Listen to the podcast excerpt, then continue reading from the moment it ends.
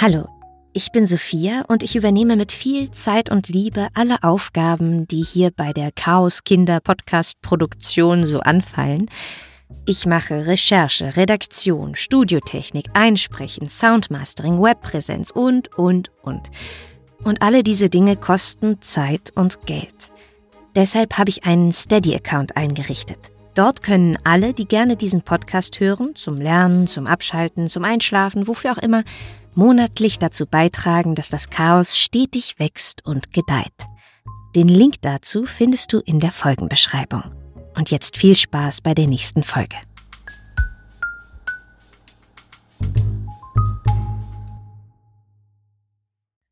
Wir haben in den letzten Wochen die Wege von Minos, Daedalus und Theseus verfolgt und hier schließen wir jetzt mit diesen Geschichten ab. Das heißt, wir begleiten diese drei Helden bis zu ihrem Tod.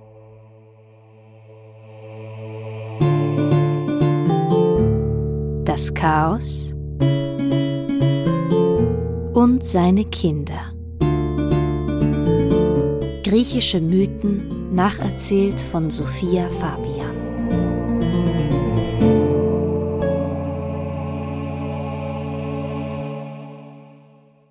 Und wir beginnen mit Daedalus, dem vermeintlichen Problemlöser. Viele seiner Erfindungen schießen über das Ziel hinaus. Eine Holzkuh erschafft so langfristig ein Monster, eine architektonische Neuheit wird zum Folterkeller, eine geniale Fluchtmöglichkeit führt in den Tod. Es ist, als würde sich eine tragische Spirale immer weiter zudrehen, aber tatsächlich schafft es Daedalus trotz aller Schicksalsschläge, seine letzten Jahre in Frieden abzuschließen.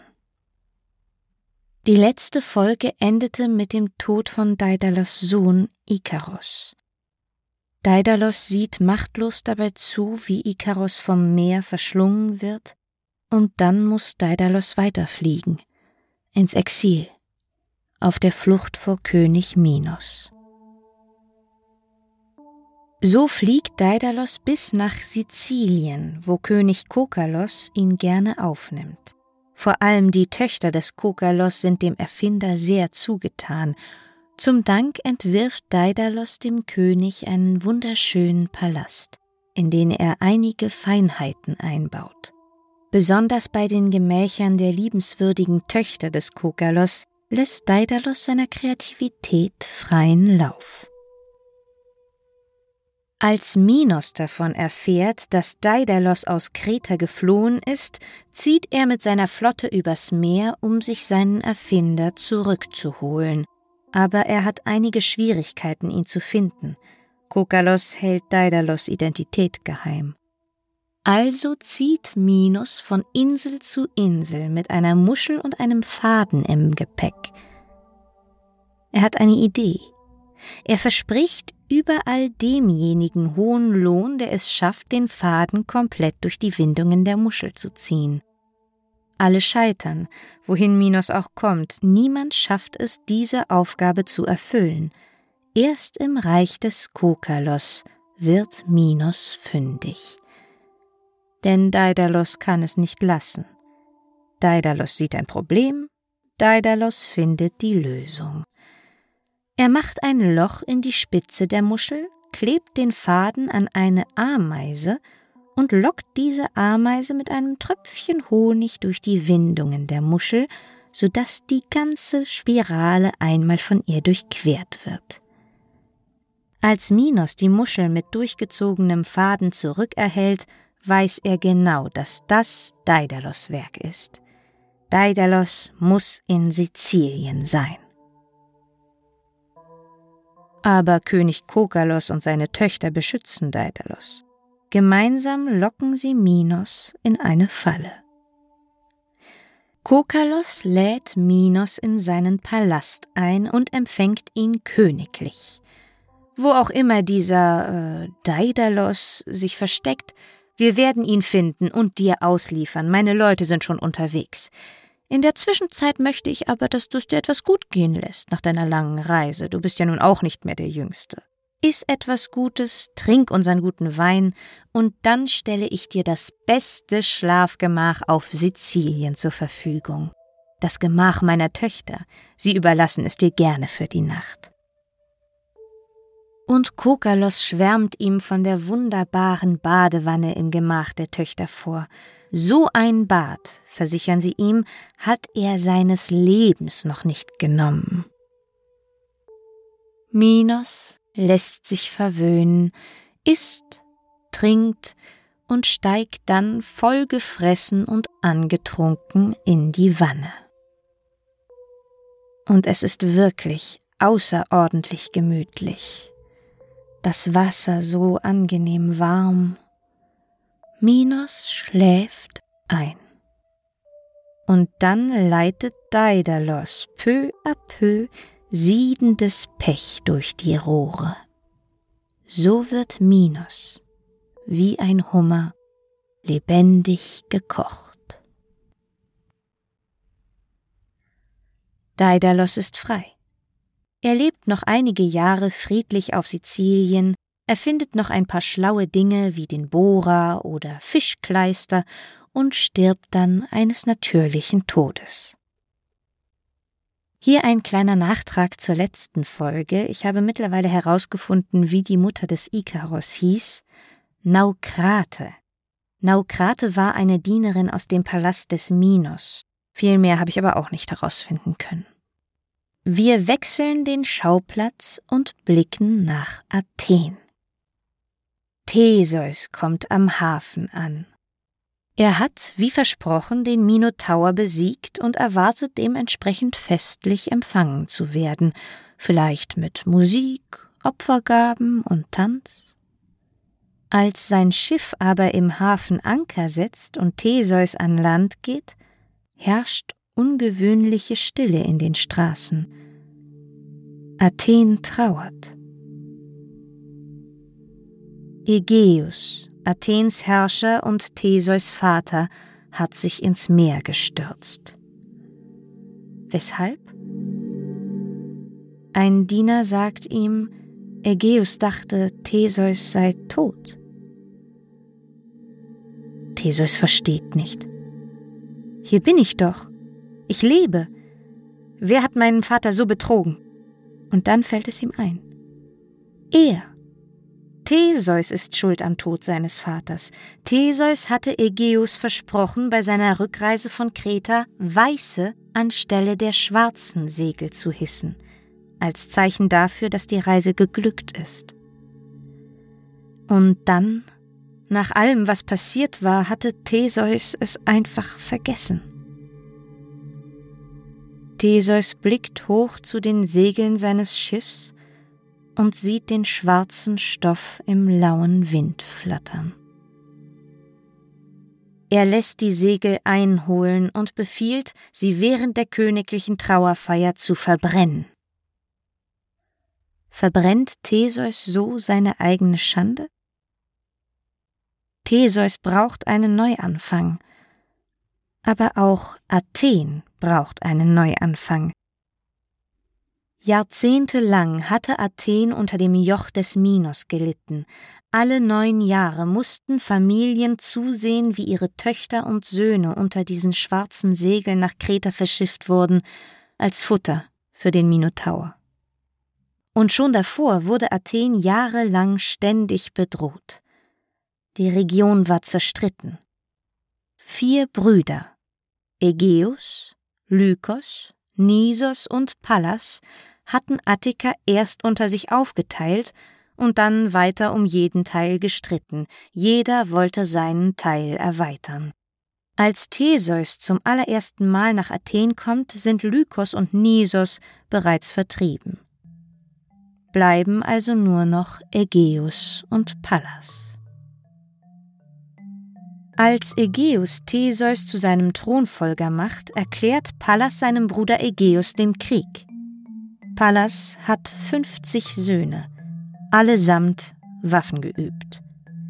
Er zieht von Südosten aus mit 25 seiner Söhne gegen Athen. Ein Ablenkungsmanöver. Die anderen 25 Söhne warten im Nordosten. Aber Athen hat Glück.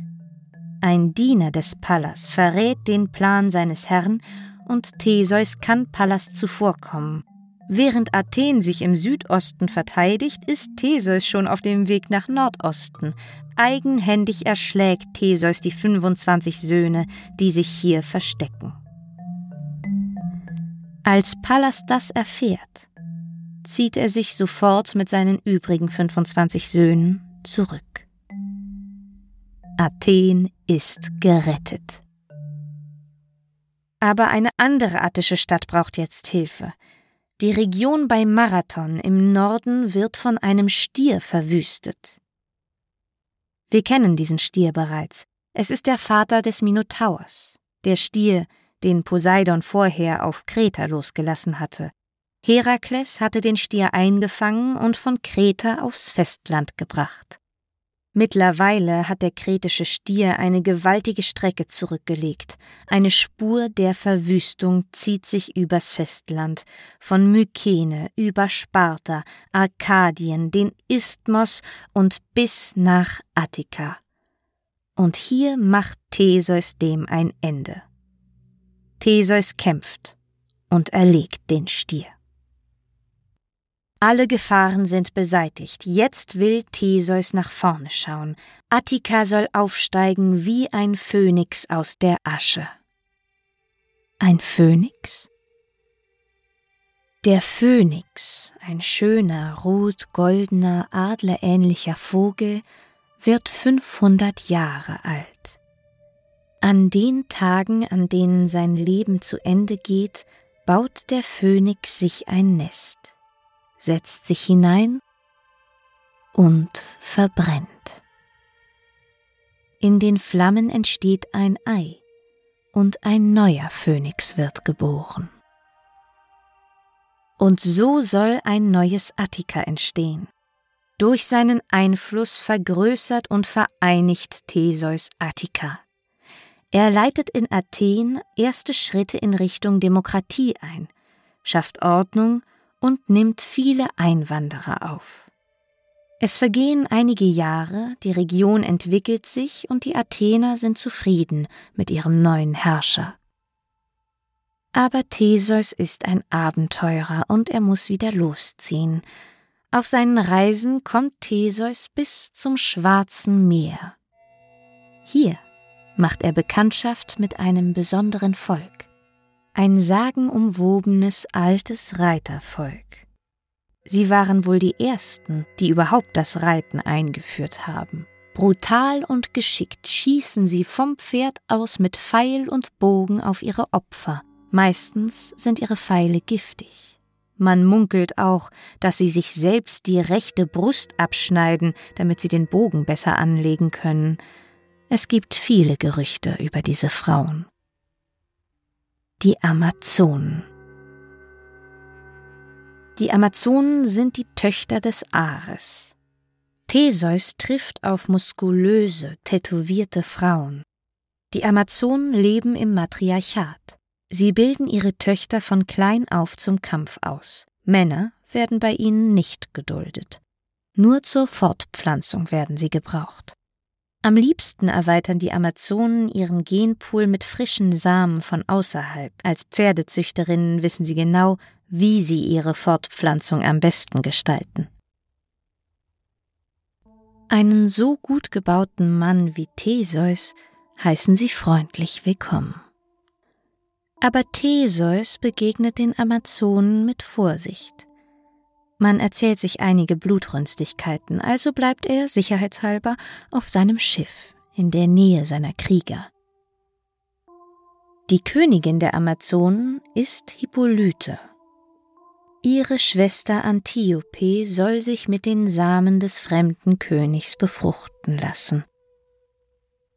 Als Antiope mit Geschenken auf das Schiff des Theseus kommt, ist er beeindruckt von der drahtigen jungen Frau. Sie strahlt Kraft und Würde aus. Selbstbestimmt geht sie auf ihn zu, lässt sich von ihm unters Deck geleiten und paart sich mit dem schönen fremden Herrscher. Als sie aber wieder an Deck kommt, sieht Antiope die Küste ihrer Heimat in der Ferne verschwinden. Sie dreht sich um zu Theseus.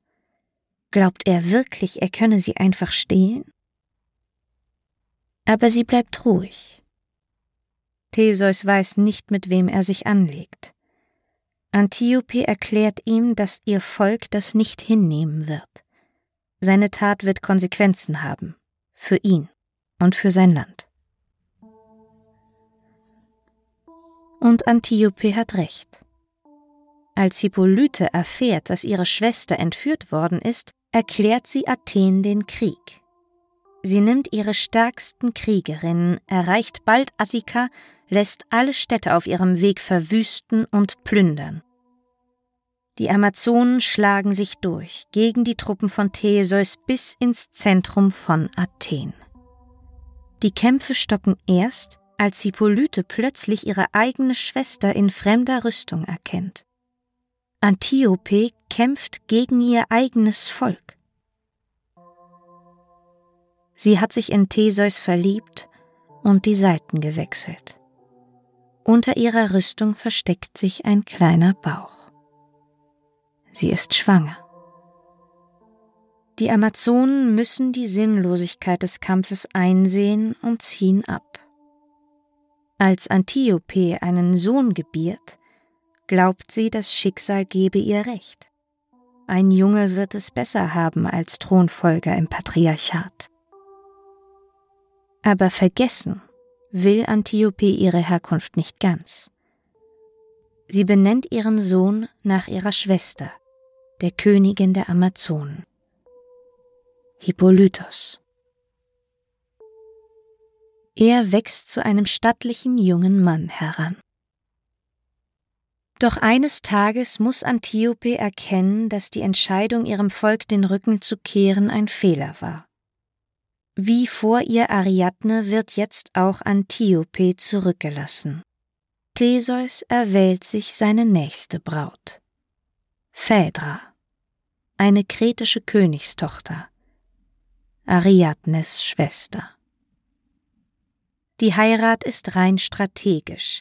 Indem Theseus Phaedra an sich bindet, will er endgültig Frieden mit Kreta schließen. Die Vertreter der alten Generation, Ägeus und Minos, sind tot. Verhandlungen mit Kreta sind wieder möglich, der Zeitpunkt ist gut. Theseus schickt Hippolytos, seinen mittlerweile erwachsenen Sohn, nach Kreta. Er soll die Umstände der Eheschließung mit Phaedras Bruder Deukalion verhandeln. Und Deukalion erklärt Hippolytos, dass es für Kreta nur möglich sei, diese Ehe zu akzeptieren, wenn die Kinder der Phaedra zu den Thronfolgern Attikas erklärt werden. Das kretische Blut soll auch in Attika herrschen. Hippolytos, der Thronfolger, hat den kühlen Kopf seiner Mutter, der Amazone, geerbt, und sein Vater hat ihn gut über die grausame Vergangenheit Athens aufgeklärt. Hippolytos weiß, dass Kreta eine ernstzunehmende Kriegspartei ist, mit der man sich besser verbündet. Also tut Hippolytos etwas Selbstloses. Der Thronfolger gibt den Thron frei. Für den Frieden. Der Pakt ist geschlossen. Als Hippolytos seinem Vater von allem berichtet, ist Theseus sehr stolz auf die Großzügigkeit seines Sohnes und weist ihn an, nach Treusen, zu Theseus Großvater Pitheus zu gehen. Hippolytos soll nicht ohne Thron dastehen. König Pitheus von Treusen wird Hippolytos aufnehmen und zu seinem Nachfolger machen. Ende gut, alles gut? Nein, natürlich nicht. Antiope die Amazone hat alles mit angesehen. An keinem Moment hat sie sich die Kränkung anmerken lassen, aber in ihr hat es gebrodelt. Theseus irrt sich, wenn er glaubt, dass eine Amazone so etwas auf sich sitzen lässt. Als in Athen Hochzeit gefeiert wird, der Palast ist fein geschmückt, die erlesensten Gäste beglückwünschen das königliche Brautpaar Theseus und Phaedra, es gibt üppig zu essen und Geschenke. Da stürmt plötzlich Antiope, bewaffnet, auf einem Pferd in den Saal. Sie trägt Hosen, ihre linke Brust ist entblößt. Die Amazone will Rache. Ihr folgen weitere Kriegerinnen, die vom Schwarzen Meer aus bis nach Athen geritten sind, um ihre Schwester zu retten. Es ist ein Blutbad. Einige sterben. Phaedra kann sich retten, und Theseus selbst ist es, der mit Antiope kämpft und sie tötet. Diese Hochzeit steht also unter keinem guten Stern. Phaedra wird dem Theseus zwar zwei Söhne gebären, aber sie liebt Theseus nicht. Ein Fluch der Aphrodite liegt auf ihr. Hippolytos, Theseus Sohn, hat sich von der Liebe abgewandt. Er widmet sich, seit er in Treusen lebt, ausschließlich der Jagd.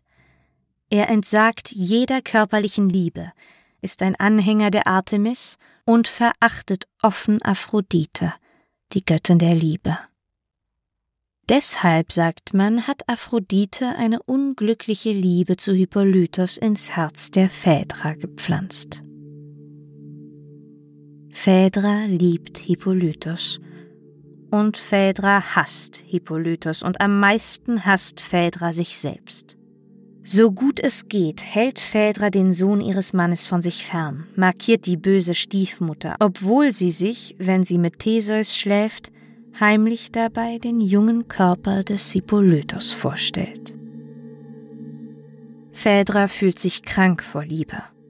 Sie weiß nicht, wieso Aphrodite ihr das antut, aber sie weiß, dass die Göttin der Liebe besänftigt werden muss. Also lässt Phaedra an der Küste Attikas einen Tempel für die Aphrodite erbauen, aber statt die Göttin hier zu verehren, blickt Phaedra die meiste Zeit von hier aus in die Ferne, über das Meer, in Richtung Treusen. Und so nimmt die Tragödie ihren Lauf, wie Euripides, Racine und viele andere Dramatiker sie schon beschrieben haben. Theseus und Phaedra sind eines Tages zu Besuch in Pytheus Palast in Treusen, wo Hippolytos wohnt.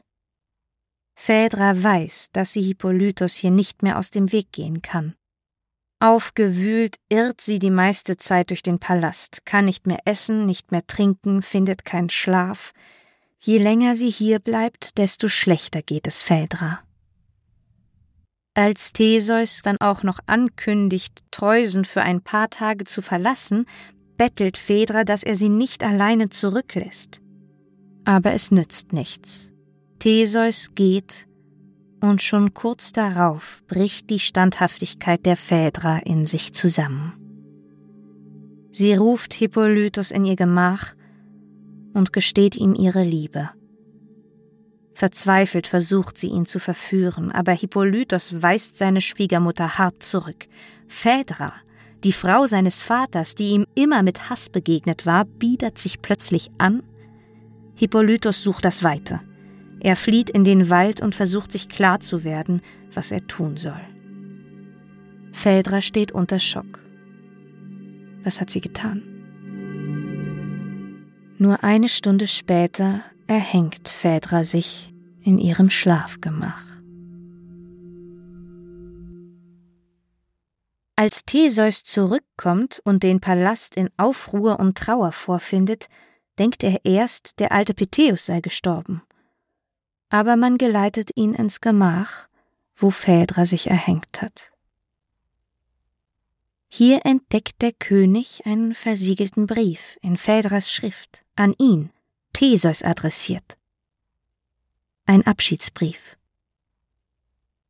Und Theseus kann kaum glauben, was er darin liest. Hippolytos.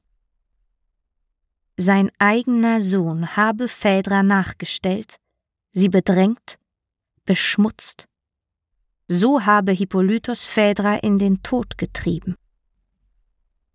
Zornig wartet Theseus, dass sein Sohn wiederkommt, um ihn sofort zur Rede zu stellen. Hippolytos streitet alles ab, aber Theseus glaubt ihm nicht. Er verjagt seinen Sohn.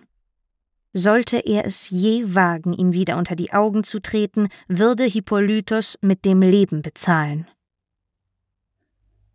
Hippolytos zieht mit einigen Gefolgsleuten davon. Kaum sind sie ein paar Kilometer von Treusen entfernt, bäumt sich auf einmal das Meer neben ihnen auf. Ein Wasserschwall türmt sich immer höher auf. Hippolytos und seine Gefolgsleute hören ein erschütterndes Brüllen. Ein riesiger Stier brodelt aus der Welle heraus, aus den Nüstern und dem Maul quillt Wasser. Und dann geht alles sehr schnell. Die Pferde vor Hippolytos Wagen geraten in Panik. Er schafft es gerade so, sie wieder auf den Weg zu lenken, aber sie schlingern. Ein Rad seines Wagens kracht gegen einen Baumstumpf, zerschmettert. Hippolytos wird aus seinem Wagen herausgeschleudert, verheddert sich in den Zügeln und wird von seinen Pferden so lange weitergeschliffen, bis seine Knochen gebrochen, seine Haut völlig aufgerissen ist.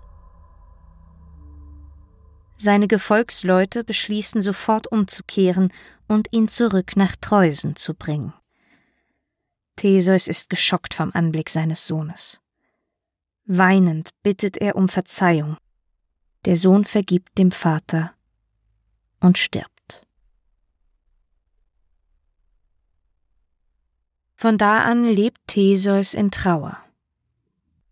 Aber er hat einen Freund, der es durch seinen unermüdlichen Charakter schafft, ihn etwas abzulenken.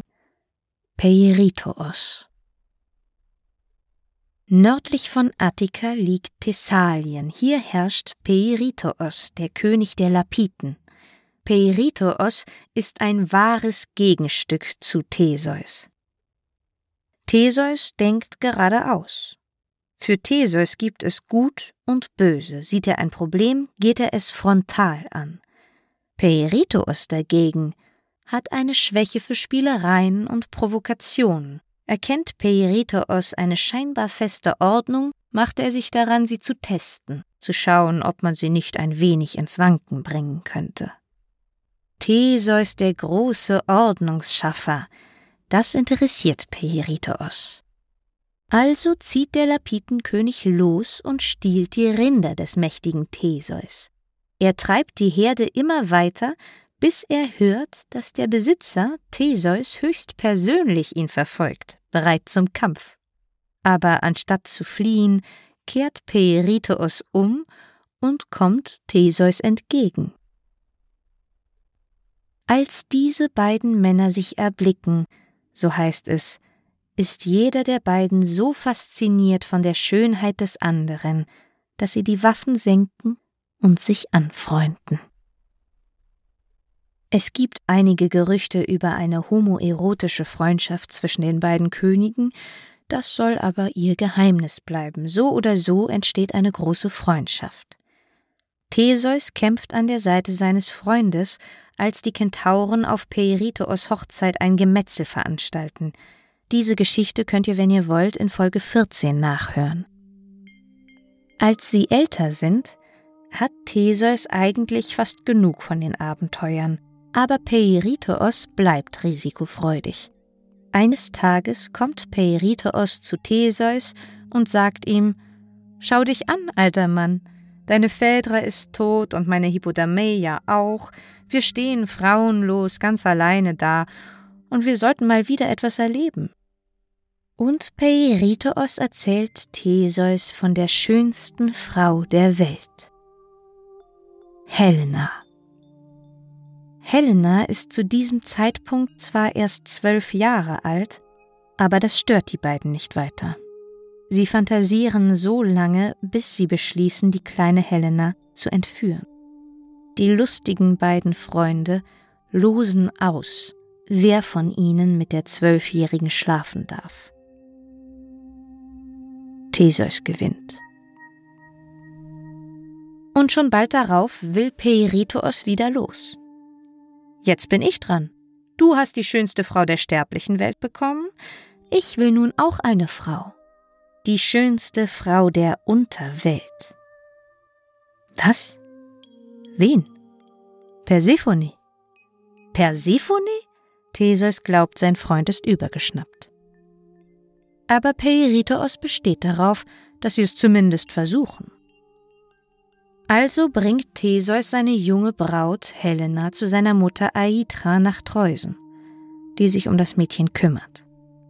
Und dann ziehen Theseus und Peirithos los, über den Okeanos Richtung Sonnenuntergang, durch eine Höhle hinab in die Tiefe, mit Charon über den Styx, an Kerberus, dem dreiköpfigen Höllenhund, vorbei, bis sie im Palast von Hades und Persephone ankommen.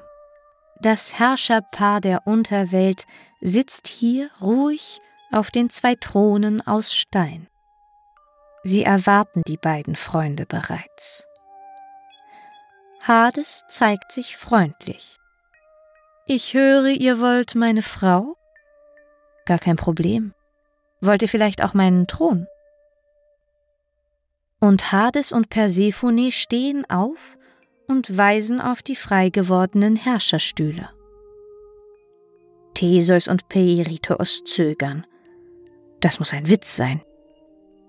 Aber die beiden Götter bestehen darauf, dass Theseus und Peirithos sich setzen, also gehorchen die beiden Abenteurer. Und kaum haben Theseus und Peirithos sich gesetzt, verschmilzt ihr Sitzfleisch mit dem Stein des jeweiligen Thrones, auf dem sie sitzen. Und hier würden sie ewig sitzen, wäre nicht eines Tages ein anderer Held dazugekommen, Herakles. Für eine seiner zwölf Arbeiten kommt Herakles irgendwann für eine ganz andere Sache in die Unterwelt und entdeckt Theseus und Peirithos. Er packt Theseus und zerrt ihn vom ersten Thron.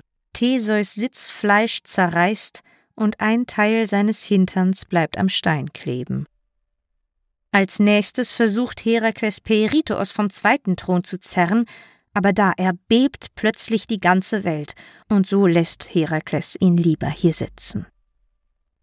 So kommt Theseus nach langen Jahren zurück nach Athen. Mittlerweile gibt es hier einen anderen Herrscher, Menestheus, der die Athener gegen Theseus aufgewiegelt hat.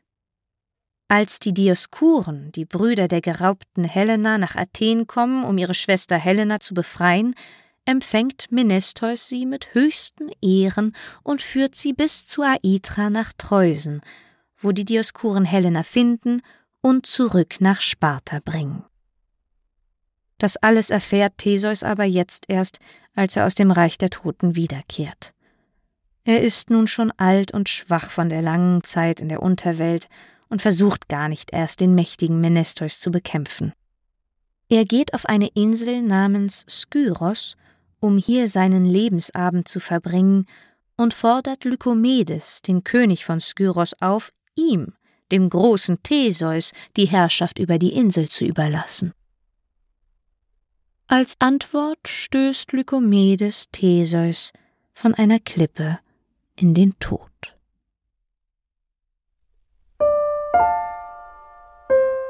Hier endet die Geschichte des Theseus. Wir haben also gesehen, wie diese Helden alle zum Tode gekommen sind. Für die nächste Folge dachte ich, ach, jetzt muss ich weiter mit Herakles machen, aber Herakles hat noch eine ganz schöne Vorgeschichte und die will ich natürlich nicht auslassen und dann habe ich noch ganz viele andere Ideen, was ich eigentlich vorher noch machen wollte.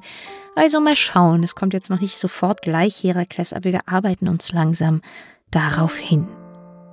Wenn ihr das Chaos und seine Kinder unterstützen möchtet, findet ihr einen PayPal-Link in der Folgenbeschreibung. Vielen Dank an dieser Stelle an Aline. Es ist auch möglich, mir auf Instagram zu folgen. Sucht einfach nach chaos.kinder. Mein Name ist Sophia. Hiermit bedanke ich mich für eure Aufmerksamkeit. Mögen die Götter mit euch sein.